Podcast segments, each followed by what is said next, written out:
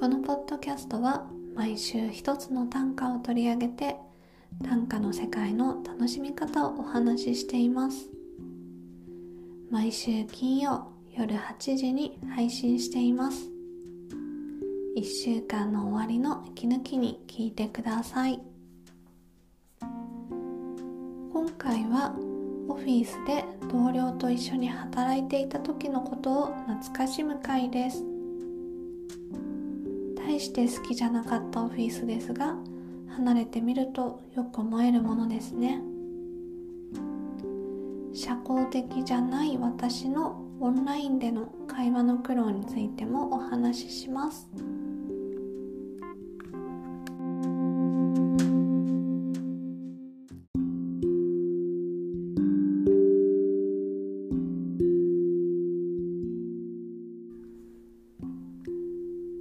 月から通勤カバンの奥底で眠り続けるもらったビスコ。2月から通勤カバンの奥底で眠り続けるもらったビスコ。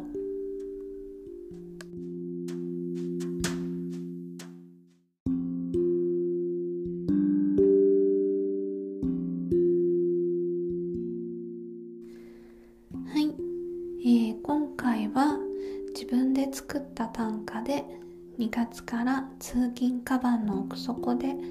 眠り続けるもらったビスコをご紹介します。この短歌は先週に引き続き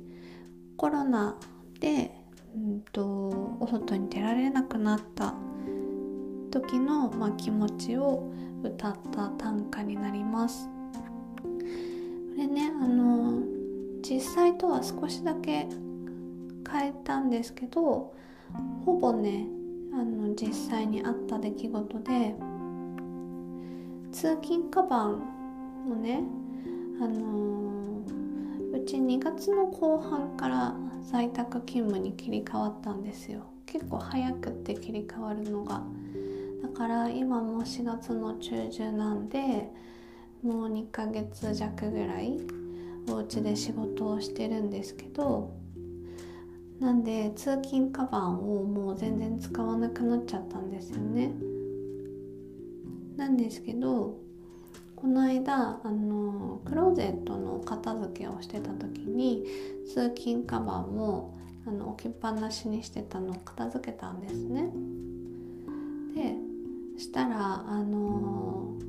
カバンのポケットに手を突っ込んだらクッキーが入ってたんですよ。であそういえばすっかり忘れてたと思ってなんかちょっと得した気分になったんですね。でその時見つけたクッキーはもらったものじゃなくて自分で買ったもので自分がこう会社のね引き出しに入れてたクッキーがあったんですけど在宅勤務になりますってなった時に会社の袖机に入れたままでしばらく食べれなくなると思ったんで袖机になるあるお菓子を全部こうカバンに入れて持って帰ってきたんですね。でそれの取り出し忘れてたのが1個だけ残っててそれをつい最近見つけたっていう歌なんですけどそれをねあのもらったビスコっていう風に変えたんです。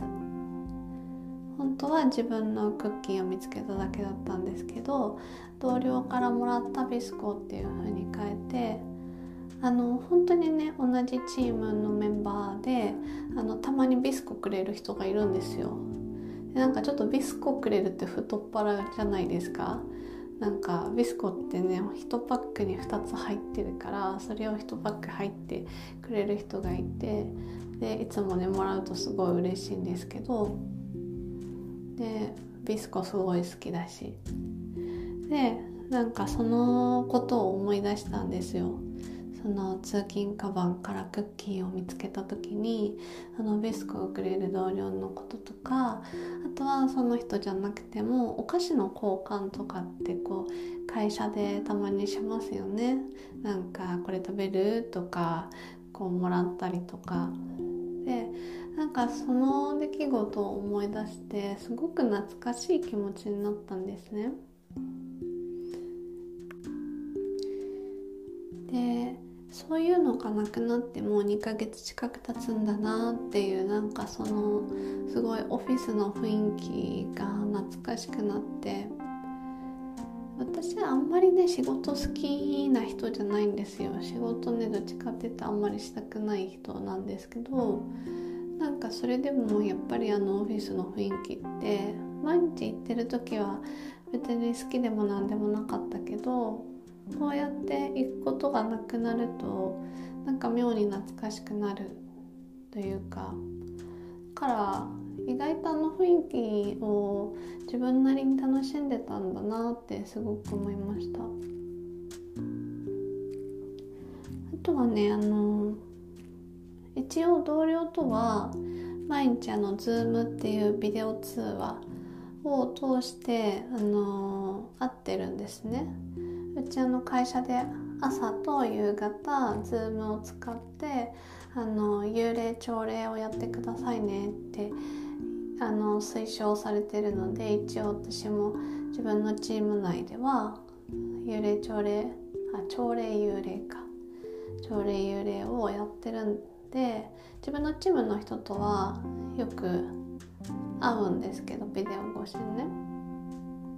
だから顔はお互い見てるんですけどそれでもやっぱりあの顔が見れても体の距離はすごく離れてるからお菓子の交換みたいなことはできないですよね。なんかそれもやっぱりそのバーチャルと実際に会うって違うなって改めて感じましたね。そのお菓子を交換できない距離っていうのが。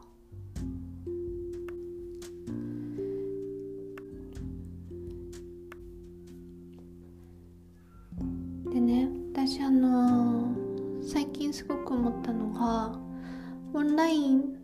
もね今すごく盛んじゃないですかオンライン飲み会とかあの普通にねいろんな人がやるようになったし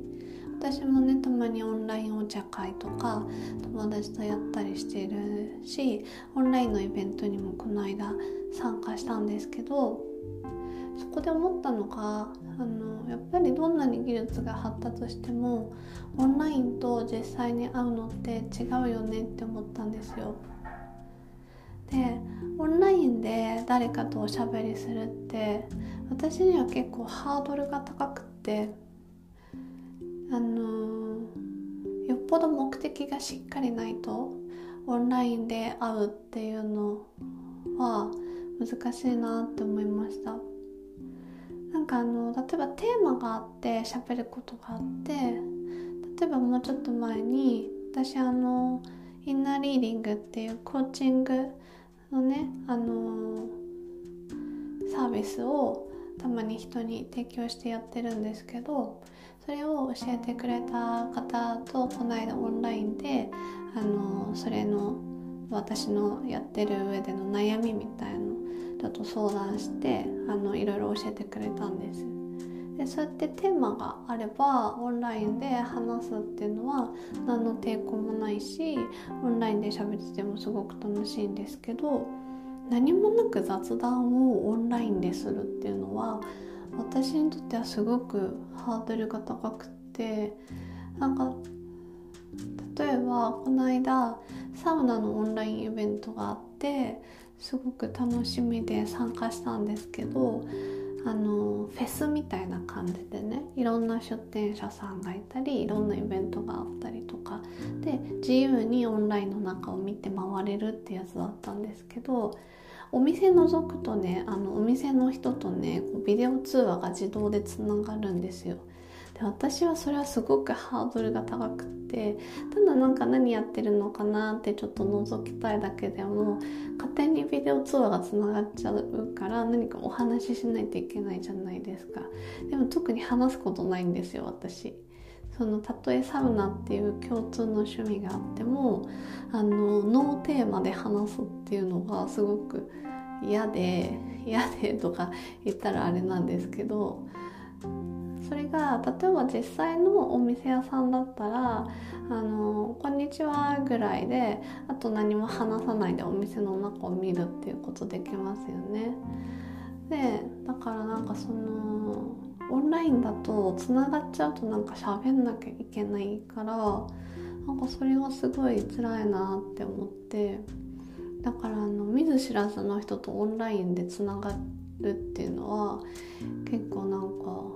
うん話を見つけなきゃってなんかすごい疲れちゃうからあんまり自分に向いてないなって思いましたね。イベント自体はすごい楽しかったしなんかお買い物もできたしベントとかは良かったんですけど話すっていうのはちょっと自分には難しかったですねであの普段オンラインじゃなくて普通にリアルに人と会う時って喋りたくなかったら喋んなくてもいいっていうことができるなって気づいたんですよ。あの例えばそのお話の輪の中にいたとしてもね他の人同士が喋ってる話をうんうんって聞ける立場になれるしそれがすごく自然に溶け込めるんですけどオンラインでずっと喋らないってなかなかねなんか難しくってちょっとオンラインやっぱり大変そういうところは大変だなって思いました。でねあのー、社の人がたまにビスクくれるのってそういうその雑談が苦手な私にとってはすごくいい時間でなんかその話すきっかけがなくても入ってあげたりもらったりすることで、まあ、それで終わりっていうのもあるしでも終わっ雑談なくてただあげてもらってで終わったとしてもなんかその人のことを気にかけてるよっていうメッセージは伝わるじゃないですか。だからそういうコミュニケーション言葉を発さなくてもできるコミュニケーションっていうのは私にとってはすごく助かってたんだなって思ったしなんかそこから会話がね生まれることもあるしなんか「このビスク美味しいですよね」とか言ってなんかそこから自然にこう話が発展していくみたいなこともあるしなんかオンラインでもそういう風ななんだろうななんか話のきっかけ作りみたいのがすごく抵抗なくねできるといいなって思いました。やっぱりねお店に入って急にビデオ会話がつながっちゃうっていうのは私にとってはいきなりなんか1メートルぐらいの階段が1段1メートルのね階段がドンって目の前に現れるみたいな気持ちになったんですよね。だからなんかそうじゃなくてこうすごくなだらかなスロープみたいな風に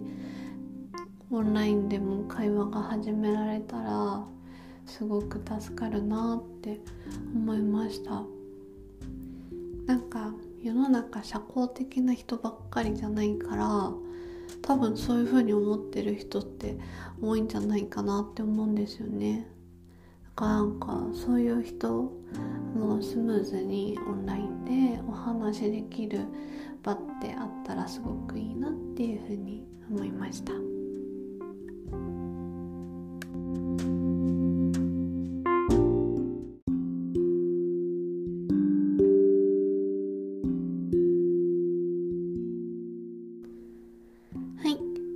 したでしょうか？